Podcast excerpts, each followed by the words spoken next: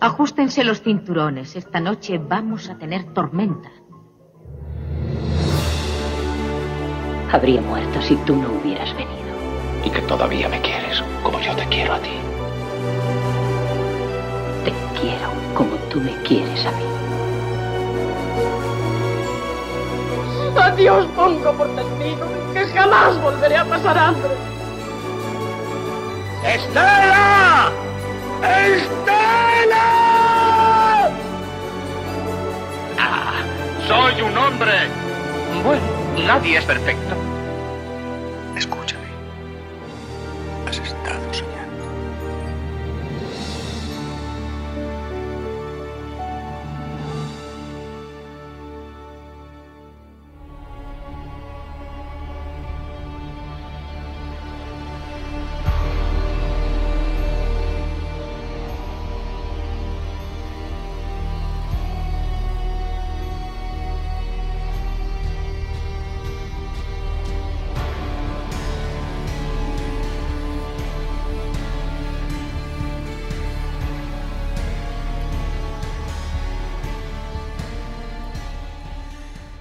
Muy buenas y bienvenidos a este nuevo episodio del podcast Rebobine por favor y entrábamos con esa con la que los expertos han considerado que es la mejor banda sonora de este año y probablemente lo sea.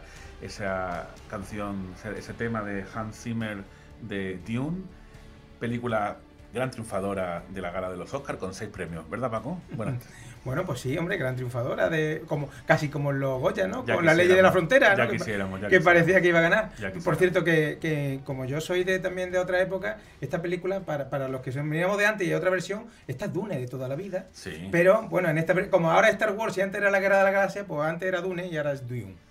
Eh, bueno, digo, creí que me ibas a discutir, no, hombre, no, por desafortunadamente... No, eh, no te voy a discutir porque hoy, hacemos, evidentemente... hoy hacemos un capítulo especial, eh, en parte contentos en parte yo estoy un poco deprimido eh, por este resultado de los Oscars, un capítulo especial donde hablaremos de los Oscars y sobre todo del Festival de Málaga, que, que, que, el palmarés, donde por cierto, eh, este señor que, que escucháis y yo acertamos las dos Vinagas, ¿eh? así que igual algo más o menos... Yo de todas formas sí, yo no te voy a discutir, pero te voy a advertir que igual si, si discutimos mucho, estoy autorizado a darte un guantazo con las manos abiertas tipo Will Smith. También escucharemos el guantazo. ¿eh? Muy ya- bien, este- muy este- bien. Aquí no censuramos, no vamos a censurar nada. No somos la ABC.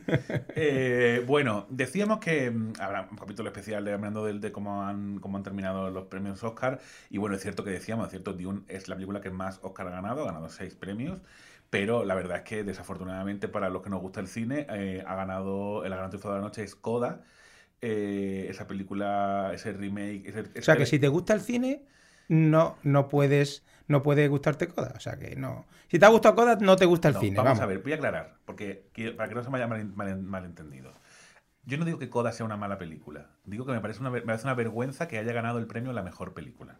Creo que es, mat- es un matiz Un matiz, un matiz importante. un importante. A matiz. mí me parece un telefilme interesante. Es un remake peor que el original de La familia Bellier, del año 2014, una película francesa que, se eh, que verdad que en, en enero del año 2021 ganó cuatro premios en el Festival de Sundance, em, que era algo histórico, algo incomprensible e histórico, pero que luego en la carrera de los Oscars era un añadido extra. De hecho, hay gente que pensaba que ni siquiera le iban a nominar a mejor película, entró al final. ¿Qué ocurre? solo tenía tres nominaciones. Pero ¿qué ocurrió? ¿Por qué, qué, qué ha cambiado en esta carrera de los Oscars? Pues que hace tres semanas ganó el premio El SAG, que es el premio que otorga el Sindicato de Actores, que el Sindicato de Actores no otorga un premio a Mejor Película, pero otorga un premio a Mejor Reparto, que siempre, tradicionalmente, eh, como los actores y las actrices son el, el gremio más importante que votan los premios, se, ha considerado siempre que quien, da, quien otorga el SAG, la película otorgada con el SAG, suele tener bastantes mm, puntos a favor para ganar el Oscar. Y a partir de ahí ha habido una ola que ha terminado en, una película que ha ganado exclusivamente la película, el guion adaptado, que es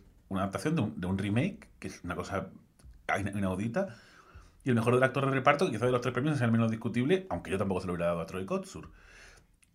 Eh, Paco, tú, bien, tú- yo- sí, yo pero creo a mí me que gusta más Cody Smith Si, McPhee, si alguno, bueno. si alguno, si alguno en, ese, en esa película sale beneficiado, es sin duda Troy Kotsur. O sea, que, que es un actor, por cierto, sordo y, y que mm, creo que se lleva, se lleva un, un Oscar merecido porque además tiene uno de los papeles más agradecidos de la película, sin duda alguna, a mí me lo parece. La, sí, la bueno. verdad que a mí, de, de todos los premios que se ha llevado esta película, que han sido tres y octava tres, el que más me parece increíble es el del guion adaptado, más que el de película. porque el del guion adaptado, quien vea la familia Belier y quien vea esta, es que, vamos a ver, hay un simple un cambio de profesión de la familia. Ya está, en vez de vacas, son peces. Y, y hay escenas pinceladas, es decir, escenas que se han matizado, pero no hay un personaje nuevo, no hay una escena que, que absolutamente que cambie absolutamente nada. Es decir, que ya estaba todo en aquella película. Mm. Evidentemente, que aquí han hecho una versión de alguna manera mm, más lustrosa con a- y a la americana. Bueno, pues, pues Vamos a escuchar un trozo, si te parece, de, Venga, de- vamos a de- escucharla. de Coda, ¿vale?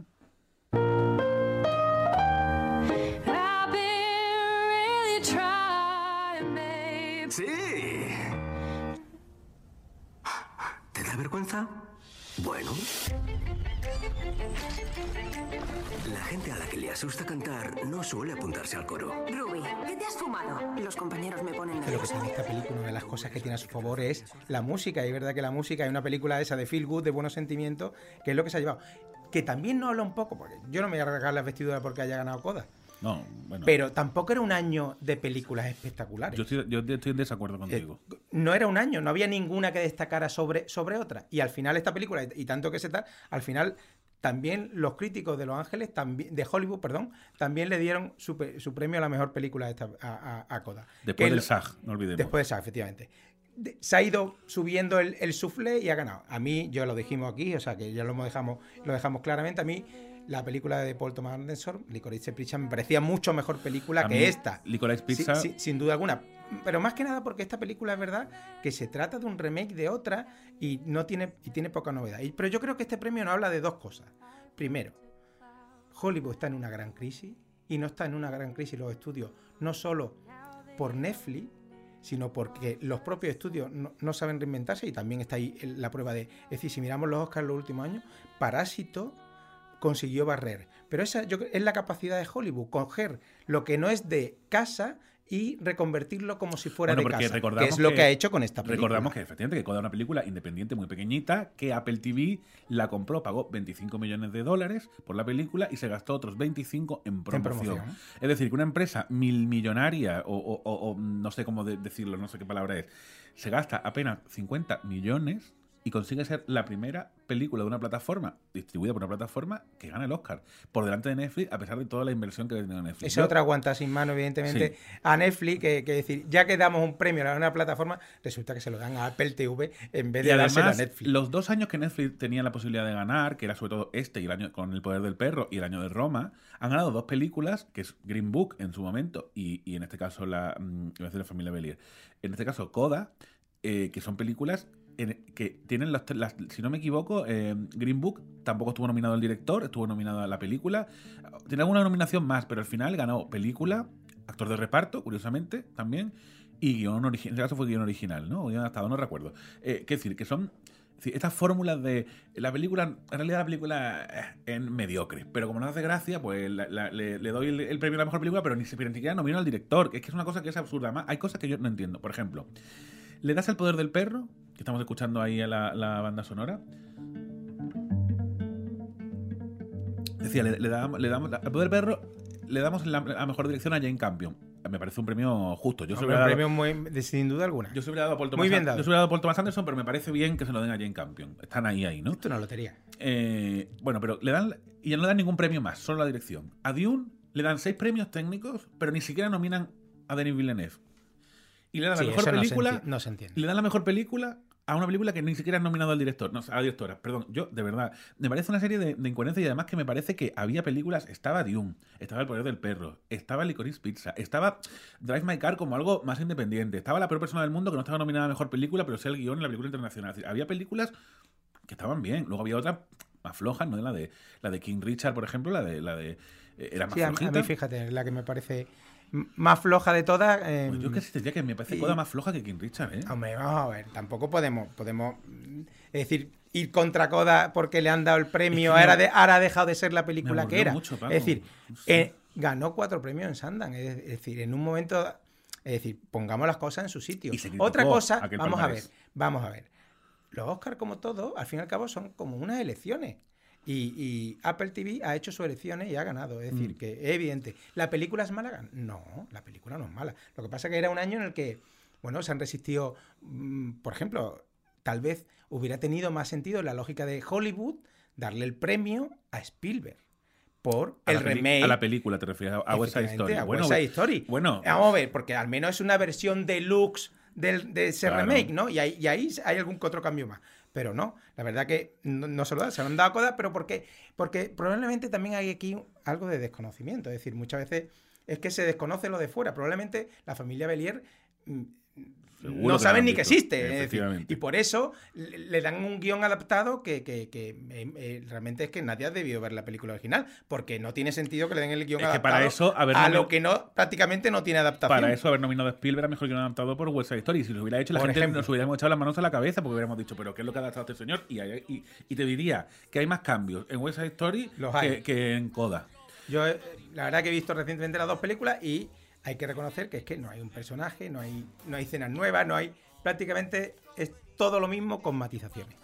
Así que, pero eso sí, el que vaya al cine se va a divertir con Coda, va La a salir. pon- la han vuelto a poner Coda en el cine en la sala, Sí, ¿no? sí, no está, no, no, no llegó a, a terminar de irse, pero ha vuelto con más, con más, con más salas y, y- y más horarios. Y la verdad, quien vaya seguro que se lo va a pasar bien y va a salir un rato reconfortado del Bueno, cine con aquí- esas, esas películas de buenos sentimientos que lo es. Y aparte, hay que decir las cosas, ha hecho visible pues a mucha gente y, y creo que es lo que está de fondo de la película y lo hace muy bien, que es a, los sordos y a la comunidad sorda. Y muchas veces, la, cómo ignoramos, que creo que es la peor de, de- de las eh, discriminaciones, sí. ¿sabes? Que es cómo ignoramos a un colectivo mm, que, que- que necesita también vivir y que vive día a día. Y que, y que al fin y al cabo lo empujamos. Está muy bien como en esta familia que va de tres personas sordas y una, la hija, una de ellas, el hijo también es sordo, pero una de ellas sí puede hablar. Y no solo hablar, sino que sabe cantar. Sí, pues cómo está ahí retratado la diferencia que hay entre uno y otro y cómo se ignora a las personas. Perfectamente contado en la familia Belier. Eh, Efectivamente, entonces, pero aquí también muy bien contado. desde aquí- Así que el que vaya a ver aquí- la película, que es la que está en los cines, puede pasarlo muy Bueno, yo, como Iván Gelipter y como persona honesta con el cine, no recomiendo ver la película, recomiendo ver la familia Belier. Que la recomiendo ver encarecidamente. Siempre que el cine. Coda, Bueno, no. da igual, la familia Belier o Coda, de, De todas cualquiera formas, de las dos les va a gustar. afortunadamente, eh, el, no sé si era el karma, no sé cuánto, no lo digo de broma, esta gala no va a ser recordada por Coda, va a ser No, recordada por otra cosa no, que vamos a escuchar ahora mismo. Jada, I love you. G.I. Jane 2, can't wait to see it. All right?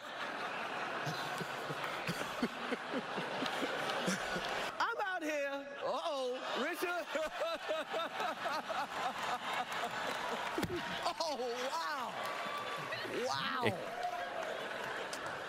Es que hasta se, a ver, se escucha hasta aquí, ¿no? Eh, bueno, yo eh, no sé si tú la viste la gala en directo, yo la vi en directo y yo te voy a decir lo que yo sentí. Yo primero sentí que era un sketch, ¿vale? Un sketch con poca gracia, que es lo que me provocan generalmente Chris Rock y, y- y Will Smith. Pero claro, luego cuando veo que empieza a hablar por sin micro y a, gri- y a gritar y a decir la palabra fucking, sabes que mm, Paco, los, los oyentes no lo, no lo sabrán, tú sí, que palabrotas en una gala de los Oscars. Bueno, en general en la televisión. En la televisión, no. Entonces, claro, ahí ya había algo eh, raro. Yo simplemente quiero decir sobre esto, esta semana he escrito un artículo mm, de opinión a- al respecto. Eh, a mí me parece que justificar el tortazo de Will Smith porque la broma era muy dolorosa para la, esposa de, mm, de- Will Smith me parece algo gravísimo. Es decir, si a, la, mm, si Yada Pinkett, que es la, esposa, no vamos a, explicar otra vez el incidente que yo creo que todo el mundo lo conoce, pero me parece que si que si el Yada Pinkett se sintió ofendida y quería darle un guantazo a, Chris Rock, que lo tenía que haber hecho ella, no creo que tenga que ir el hombre a defender a la mujer. Y encima luego dar un discurso que me ha casi peor que el guantazo, un discurso en el que eh, venía a decir que bueno que el amor te hace, hacer, te hace hacer estas cosas. ¿no? Me parece algo gravísimo lo que ha sucedido. Y al final me parece gravísimo porque al final eh, son cosas que, eh, que cuando venimos de un año donde, como muy bien retrataba el, el- poder del perro, hablamos de esta masculinidad tóxica, pues esto es un ejemplo de masculinidad tóxica. Por los dos. Pero sobre todo, y el gran culpable, Will Smith, no es Chris Rock. Bueno, la verdad que aquí hay tantas cosas como que... ¿Quién, quién, quién no ha querido escribir? creo que todos hemos escrito de- del asunto esta semana, así que, que es evidente, ¿no? Yo, fíjate, yo, mm, más allá de, evidentemente, de esa actitud de, de- de defender a la familia, evidentemente que hay detrás, cierta actitud machista, eh, mm, a- a- en general hab- había mucho machismo, porque los chistes previos de, de Bueno, Chris eh, Rock a, a la familia Barle- a los Bardem también, También. tenían un posito Sí, machista. que, eh, por, recordar, dijo que está, está nominado Javier Bardem y su mujer. Sí, y su mujer, y, y- y después dijo que si lo ganaba ella, él iba a pedir no, no, no ganarlo, ¿no? Porque, Hmm. es decir, bueno, había un posito por ahí también. Sí, sí, tremendo, vamos. Pero bueno, pero, oye, lo- los chistes de este hombre los podrá, los podrá revisar, pero bueno, yo creo que lo que hay en el fondo esta actitud de, del abusón de patio de, de colegio, que yo creo que mm, se equivocó completamente. Que como tú has dicho, es verdad que no pidió perdón, ha pedido perdón después, eh, es cierto, aunque la sensación es que lo ha hecho empujones y Hombre, por claro. redes sociales, eh, evidentemente. Pero su hijo puso un tuit diciendo así nos, la- así nos defendemos nosotros, el otro no sé Bueno, pero bueno, lo de los hijos yo lo dejaría aparte porque yo, yo lo, lo centraría en él. Y a mí, yo lo- al- del que menos habla en este asunto, fíjate, ha sido de Chris Rock, al cual los chistes creo que los debería revisar un poco, pero me parece que este se portó como un auténtico señor, porque es cierto que hubo una humillación y, y yo lo vi, a- ya da Pinkett Smith, evidentemente, que es de la que habla cuando le hace el chiste de Teniente O'Neill, eh, y, su, y su alopecia, su enfermedad, pero él también tuvo una humillación y encajó la humillación en directo de un guantazo en directo mundial. Eh, me parece que con, con bastante aplomo. Sí.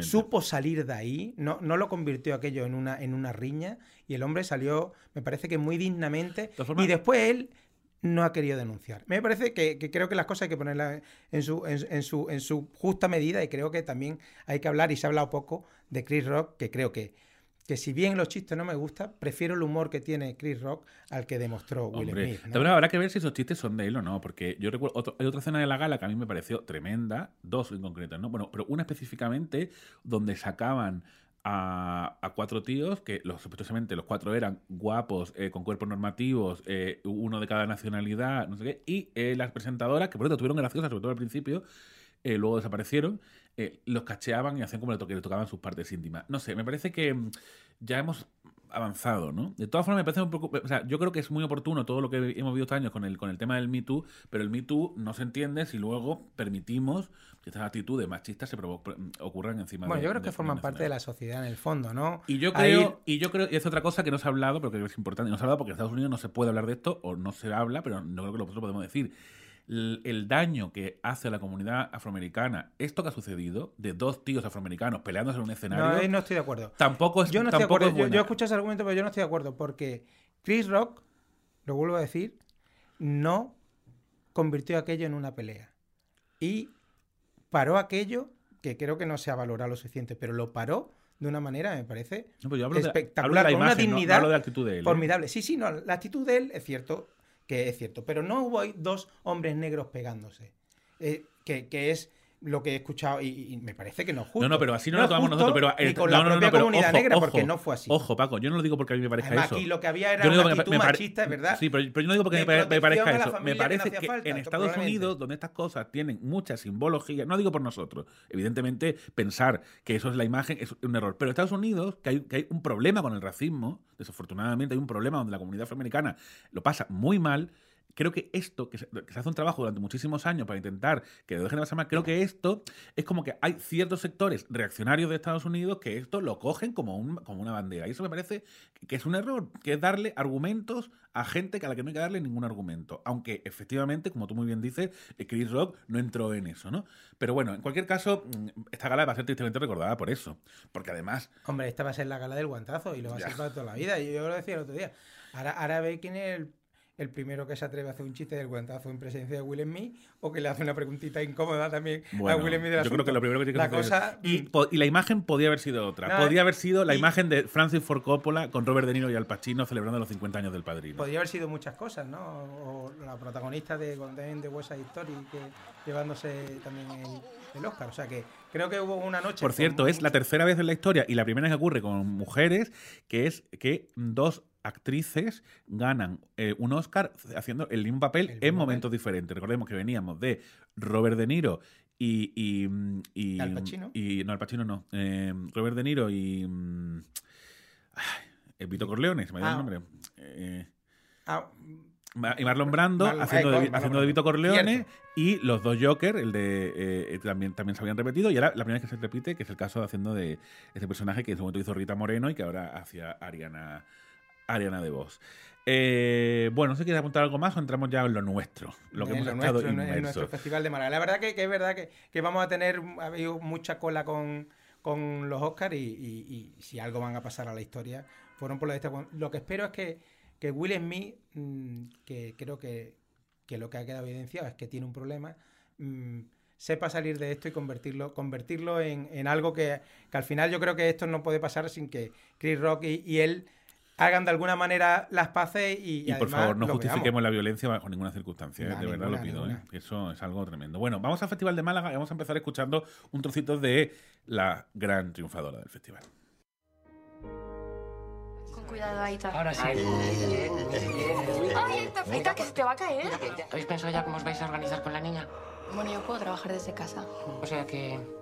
¿No lo habéis pensado?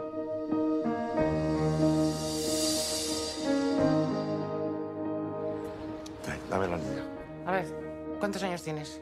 35. ¿Dónde estás? Ay, qué cruz, madre mía, cómo ha crecido, Dios mío, qué bonita. En casa de mis padres. Por lo menos duermes en tu cama. ¿Y este cuando dices que se queda tu marido? O lo que sea. Se me he caído yo en el sofá. Tú te tiraste varias veces de cabeza de la cuna y hablas varios idiomas. Preciosa película, Cinco Lobitos, y me alegro que este señor que me acompaña aquí enfrente reconozca que esta ha sido, como ha dicho él mismo al principio, Ha la película de del festival. ha sido un proceso de reflexión. Defendía que era Utama, pero evidentemente que también es una gran película y que también hay que ver y que ha salido muy beneficiada, pero la película del festival ha sido Cinco Lobitos. A pesar de que Utama ha ganado los dos principales premios, Babinaga y dirección. Bueno, eso también- de los primeros principales premios no estoy nada de acuerdo. La pero en dirección, fin, hombre, la dirección. dirección, un premio valioso como lo es el actor principal, por ejemplo. Pero los grandes premios son dos y son dos vinagas de oro, acompañadas a veces de otros premios. Bueno, pero digamos primero, antes que nada, este señor y yo hicimos bueno, una serie de vídeos que espero que veáis, porque igual nos nominan el año que Este viene. señor a del que usted me habla- Al año que viene igual nos, nos nominan a mejor, a mejor mm, serie documental en, lo- en los Globos de Oro. Eh, dijimos cuáles iban a ser las dos Vinagas y acertamos. Luego los siguientes premios, hubo ahí ya más. Ha ganado uno y el otro ha perdido. Pero bueno, da ¿Quién, quién igual. ha sido? Lo tenía que decir, lo tenía que decir. No, además, eh, re- recibí hasta un ping en, en esa entrega de, en esa entrega de. Completamente, un ping Pero, pero bueno, muy creo- merecido. Eh, a ver, Paco, tú que llevas 25 años en el festival, yo llevo algunos menos. ¿Qué de nivel? ¿Qué no te ha parecido este año el festival? Bueno, la verdad que mm, lo hemos comentado y es verdad que ha sido uno de los, de los festivales mejor que hemos visto en, lo- en los últimos años, sin duda. Se ha dado una ¿Por circunstancia. qué? ¿Por qué? ¿Por qué? Bueno, porque han podido elegir buenas películas, evidentemente. Quería decirlo eso. Se ha dado una circunstancia, es que con la pandemia había mucho cine enlatado. Es decir, que hay mucho cine para estrenar este año, como estamos viendo. Y eso ha beneficiado. El otro día hablando con propio Juan Antonio Vigar, he reconocido que han tenido mucho cine y la prueba es que han hecho una sección oficial. Una sección oficial fuera de concurso o no, o no y otra sección oficial no competitiva, que mm, casi viene a hacer lo mismo las dos últimas, pero ha- había hasta tres secciones oficiales con películas y 19 películas a competición. Es decir, hemos tenido mucho cine y se ha notado, a mí lo que más me ha hecho feliz este año es que la sección latinoamericana, que todavía mm, no había dado el callo en Málaga, o solo habían venido a lo mejor una, una o dos películas interesantes, este año ha tenido un nivel también muy, muy, muy aceptable y muy digno. Para algunos, entre los que me incluyo, quizá el nivel medio latinoamericano ha sido un poquito superior al español. Pero es una cosa que, una que hemos tenido Paco y yo toda la semana, en el que no. O sea, estoy de acuerdo, estoy de acuerdo, estoy de acuerdo con la reflexión Ni que por ahora. cantidad ni por calidad. Ha habido más películas españolas en sección oficial, Sí, pero menos, alguna- de, pero las menos peores, latinoamericanas. Las peores han sido las españolas también. Las me- eso también hay que decirlo, ¿eh? La- también nosotros la juzgamos de manera, de manera probablemente con, con más conocimiento de causa. Pero bueno, el caso es que creo que el nivel medio de este año ha sido fantástico.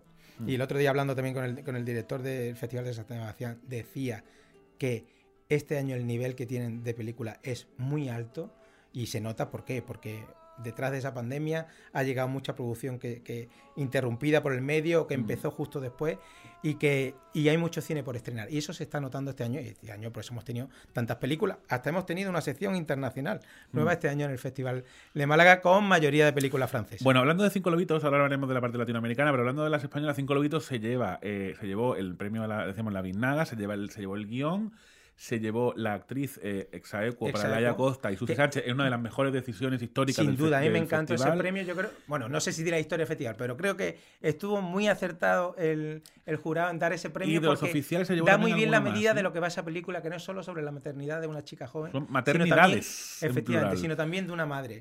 Y luego se llevó premios no oficiales, como por ejemplo el que dio, el que dimos nosotros periodistas de lo- los, informadores audiovisuales, El del Feroz, Feroz, el Signis, el, el el jurado del jurado joven. joven Sí. y el de ópera prima. es Sí, decir, hubo. que hubo- es, eh, Y la pregunta que te hago es: em, con la experiencia que tenemos de los últimos años, eh, ¿ves a Cinco Lobitos y a Lauda Ruiz llegando a los Goya? Yo creo que este año va a estar muy complicado, ¿no? Pero no por nada, sino Por la misma razón, porque tenemos a Alberto Rodríguez, cine, a, Juan Diego, a, Juan Diego Boto. Bueno, yo, pero yo creo que, que- que donde va a, estar seguro va a ser dirección Nobel.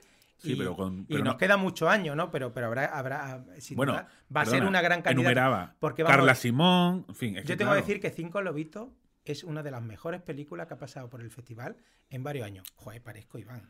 Me acabo de, de escuchar a mí mismo. En sección oficial a competición. Efectivamente. Porque este año vimos la mejor película que ha pasado por el Festival de Cine de Málaga. Para mí sí. De todas formas tengo que reconocer- Alcarrás estábamos hablando, ¿eh? Utama también me pareció una Sí. película formidable. Y Ahora que hablaremos de este Utama, hablaremos Alcarrás es una película que nos encantó, nos arrebató, creo, Bueno, que a los dos, porque. Pero, y, y- y la verdad que el jurado me- le, le hicieron un favor sacándola de concurso. Hombre, es que hubiera sido. es Porque que- es verdad, es verdad que una película ¿Qué que- premio no le das a Alcarrás?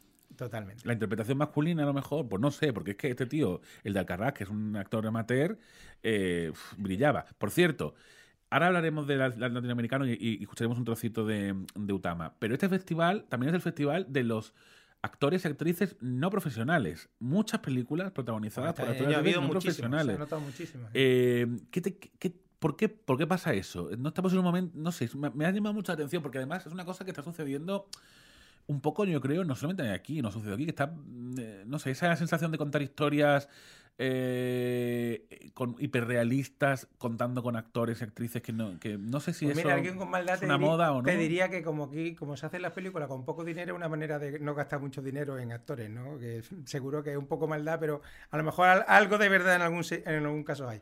Pero el caso es que es verdad que aquí todas las películas que han llegado, lo han llegado porque han buscado en un hablan de algo muy concreto, de un espacio muy concreto, de una comunidad muy concreta.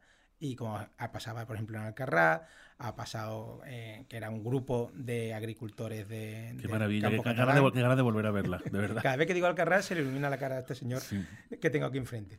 Eh, pues por Cadejo Blanco, una película que ambientada en el mundo de las maras. Fíjate, yo, de yo, yo aposté por ella para premiar a la mejor actriz. Sí, señor, sí, señor. Y, y también eran actores eh, salidos de ahí. Es decir, que ha, ha habido este año en la película Libre, la película argentina, una, oh, me una película que- ambientada en el mundo de los villeros, de las villas miserias de Argentina, que y la, también tiene y la gran y la gran y otra película que para mí ha sido una de las películas del festival que ha sido mi vacío y yo Tu vacío, mi vacío. Tu vacío. mi vacío y yo Mi vacío y yo. que es una película que cuenta la vida de Rafi que es una, una mujer transexual y un poco su proceso desde que ella eh, bueno empieza a darse cuenta de que, de que se siente incómoda en el cuerpo en el que ha nacido y sigue todo un proceso con las partes buenas y las partes malas de lo que significa no un proceso donde todo el mundo le quiere condicionar yo dije en la crítica y me mantengo que parece un proyecto de fin de carrera porque técnicamente la, el- el- la película mm, es muy regulera pero es verdad que Yo te lo pero es discutía, verdad, eh. sí, pero es verdad que es tan tan interesante lo que cuenta y cómo lo cuenta que, hay que a los 10-15 minutos se te olvida lo que técnicamente es un desastre. Y se convierte en algo mm, de verdad digno de ver. Y al final, bueno, mm, al final el recurso tiene que estar al... al- A mí técnicamente no es un desastre. Pero es verdad que es una película necesaria. Es decir, porque creo que toca algo y lo toca muy bien de dentro, que es el cambio de una persona trans y su proceso y sus dudas. Y cómo esas dudas te las lleva a ti como espectador. Creo que es lo que más. eh, Eso de la película me encantó y me parece que está muy bien. Lo que pasa que es verdad que yo también vi que era una película de tesis, es decir, una película que quiere ser tan didáctica que, que sacrificaba lo más emocional por, Claro. por eso. Pero aún así, yo también lo, lo dije el primer momento, es una película necesaria y me alegro mucho del premio eh, especial del Para mí que era esa, era esa esta libre. Uno de las dos tenía que ganar el premio del- Efectivamente. del Yo creo que se la llevó con, con- con justicia de esta película, que por cierto me encantaron las palabras de Adrián Silvestre en la gala eh, de clausura, que hablaba de la calima y decía que cómo se iban de Málaga con que el barro le había llenado su vacío, ¿no? Y, Ah, y me, me- bien. me pareció que, que algo muy poético, que, que también que se corresponde con la película y que, y está muy y bien. luego hay cosas del, palmarés que no entendimos. Por ejemplo, esa mención especial a de Gigantes, la película eh, Sí, y mexicana. además le, le debió de gustar mucho al jurado, ¿no? Porque Yo, mira, yo se lo pregunté. además mejor fotografía, cuando era Utama la que todos dábamos Se lo hecho, pregunté ¿no? a Marta Nieto. Yo en, la- en la- en la- el fotocall le pregunté y le dije, mira Marta, a- quiero hablar contigo del palmarés, ¿no? Estuvo muy A simpática. ver, dame explicaciones, ¿no? Le pediste Sí, le explicaciones pedí a Marta explicaciones. Y entonces ella, me ¿Esto dijo, cómo puede entonces ser? ella me dijo, no, eh, dime tú qué es lo que no te parece bien y, y comentamos. Y lo hice. Y entonces le dije que no entendía bien de Gigante, ella la- a ella le gustó mucho de Gigante, que tuvo una mención especial del jurado, que yo se lo hubiera dado a libre para mi gusto. Y luego no entendimos muy bien la interpretación de reparto eh, femenina, que dio a la película de una madre, pero me explicó Marta Nieto que le había gustado mucho la escena en la, la escena en la que aparece, Además es una mujer... es la, eh, La- la verdadera Efectivamente. Presidenta o portavoz de, no De sé, madres de mayo. Madres de Mayo, que son las que buscan a sus hijos. Es la historia de una madre coraje de un hijo asesinado por la policía Presuntamente, en, un- claro. en una favela. Exactamente. Había- tenía un significado. Sí, lo que pasa es que al final dar, dar premios por significado yo no soy Pero bueno, este año pero bueno, está bien, está bien. No está me lo venga a discutir porque mi vacío y yo también tiene un premio como un significado, evidentemente. Y Nicolás Paulete también tenía un premio. Ahora, ahora hablamos, de, ahora hablamos de la latinoamericana, pero vamos a escuchar un trozo de la ganadora de la, de la latinoamericana de Utama. Venga.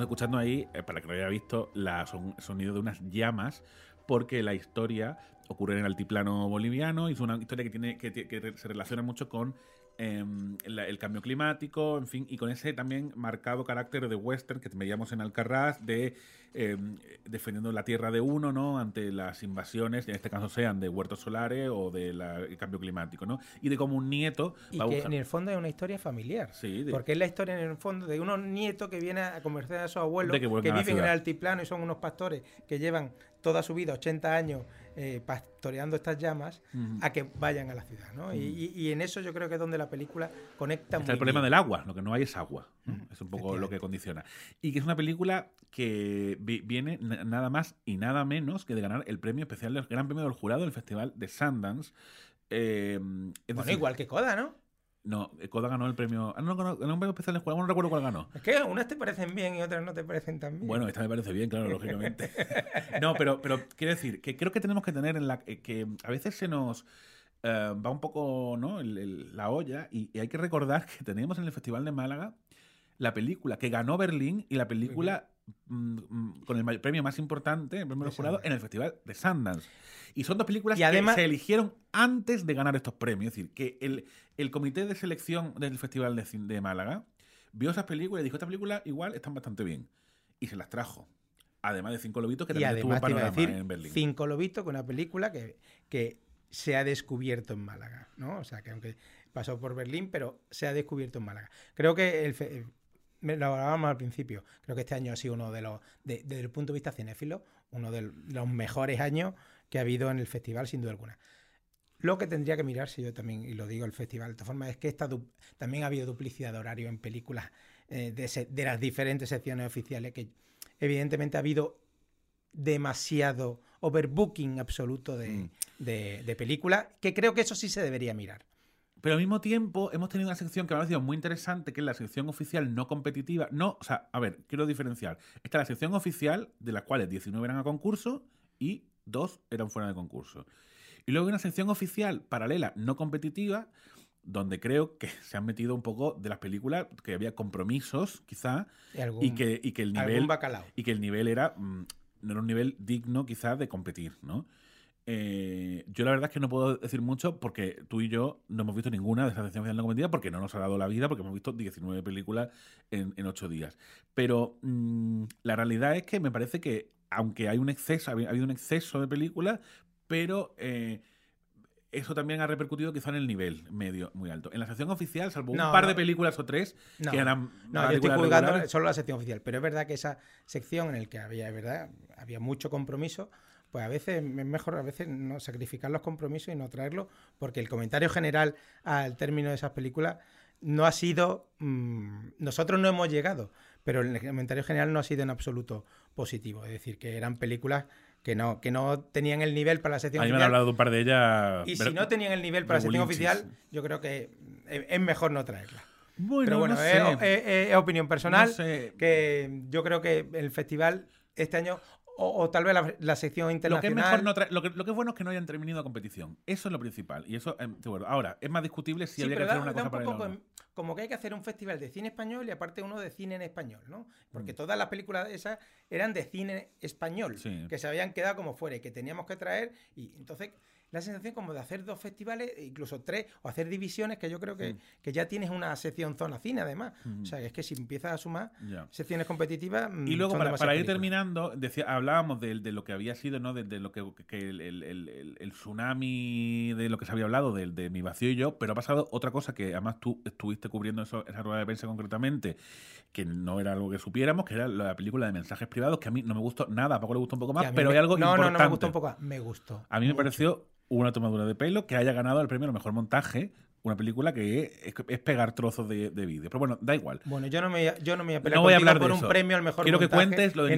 lo de Nicolás Poblete. Bueno, Nicolás Poblete, que él vino a la rueda de prensa, que Uno cuenta... de, los, uno de los actores. Es uno de los actores de la película, que es una película en la que una serie de personas empiezan a contar, son como videollamadas, Mm. en que En plan confina- en el confesionario, confinamiento. efectivamente, ¿no? Bueno, lo del, lo del confinamiento es algo que intuyes, pero no es algo que, que te muestre la película, ¿no? Pero intuyes que algo hay ahí, ¿no? Y, y él cuenta la historia de suya de infancia, que, que va poco a poco revelándola, y cuenta una violación infantil. Pero él es un actor.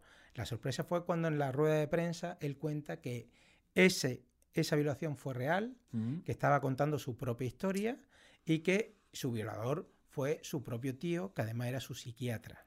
Él y, y además cuenta y el de su hermana. O sea, y él nunca había podido contar aquello y que finalmente eh, con, con- con el confinamiento y con esta película había conseguido sacar ese demonio de, de su cuerpo. ¿no? Y, y- y para él contaba que había sido una liberación y que por fin poder hablar de eso. Y la verdad que es muy emocionante. eh, una de las partes más emocionantes de la película es cuando él va contando, va desgranando esto, que, que Claro, te pone los pelos de punta. Aquí tú y yo, Y cuando lo ves ya en, en real, ya. mm. Y este es otro de los premios que ha dado el festival. que tú y yo hemos tenido un debate sobre eso, porque a mí me parecía, vamos a ver, voy a, voy a explicarlo, ¿no? A ver si- si- todos los premios siempre tienen una razón. Y en este caso, además, tenía un mensaje. Sí, no, no, pero yo eso no lo discuto. es- eso es Mi- mi- evidente. mi- mis dudas surgen porque yo no tengo muy claro, o por decirlo bien, no comparto que a la gente se le den premios por hacer de sí mismos, ¿vale? Entonces, eh, por eso... Pero un segundo, Rafael Pérez lo- sí, también- pero no, se le da- también- pero no se le da el premio a la interpretación. Pero la película es dado- él, la película es ella, él. ella. Si se le hubiera Eh, dado, ella, si- si le hubiera dado el premio a ella como actriz, a mí no me hubiera parecido bien. Pero el premio al jurado sí me parece bien, porque se está dando un premio a la película, no a alguien por hacer de sí misma. Y yo creo que en el caso de Nicolás Poblete, siendo muy interesante lo que está, lo que, lo que Pero él cuenta, no, hace de sí mismo. yo creo que sí. Él cuenta algo. Y además, él, él explica cómo escribió aquello y, y lo contó para, para Sí. poder escribirlo. Es decir, para contarlo. Y yo creo que su interpretación tiene mucha verdad. Tú estás viendo aquello y dices, es que te lo crees porque hay, hay una emoción brutal a la hora de, de- de contarlo. Y bueno, como tantas cosas, evidentemente el cine también es eso. Y si funciona además como cine, me parece que está justificado. Y aquí, como bastantes premios de esta edición, o- como también el de actriz de reparto, tienen una lectura. Mm. Y desde ahí lo entiendes todavía más. Pero yo aún así me parece que la actuación de Nicolás Poblete se lo merece. En cualquier caso, me parece que, que el palmarés de este año, eh, con matices, eh, pero digo, hablar en términos de mi opinión personal, ¿eh? Está bastante acertado. Validísimo. Es, eh, vamos, sin duda alguna. Es uno, uno de los de los palmarés más, más interesantes de los, de los últimos años, porque ha habido una de las selecciones más interesantes de los últimos años. Sí, sí, esa es la explicación, vamos, yo creo que, que esa es la razón y, y, bueno, me- me- veremos a ver ahora qué, qué películas españolas se presentan a lo largo del año. Creo que el Festival de San Sebastián va a estar muy poblado de películas españolas Y bueno, Y a- extranjera, y porque extranjera. realmente el parón este ha- sido para todo, todo el mundo y hay mucho Sí, cine. pero veremos a ver si Lauda Ruiz y sus cinco lobitos llegan a- al año que viene a los Goya, que esperemos que sí, pero sobre todo que, que la gente vaya a verla al cine, que al fin y al cabo es lo importante. ¿eh? Efectivamente. Y que Utama consiga Por distribuidora. cierto, que, creo se estrena en mayo, se estrena en, en mayo la película de Alauda y yo esa la recomiendo porque realmente Sí. es un rato de buen cine, ¿eh? de buen cine. Pues nada, bueno, fíjense que hemos estado una semana haciendo vídeos y, y no nos hemos y no nos hemos peleado y hemos venido aquí y estando en desacuerdo en algunas cosas y hemos discutido. Pero bueno, seguimos queriendo, gracias a luego, nos vemos la próxima semana y, y les dejamos con esa banda sonora de Dune, la película que podía y debía haber ganado el domingo pasado. Y vayan al cine.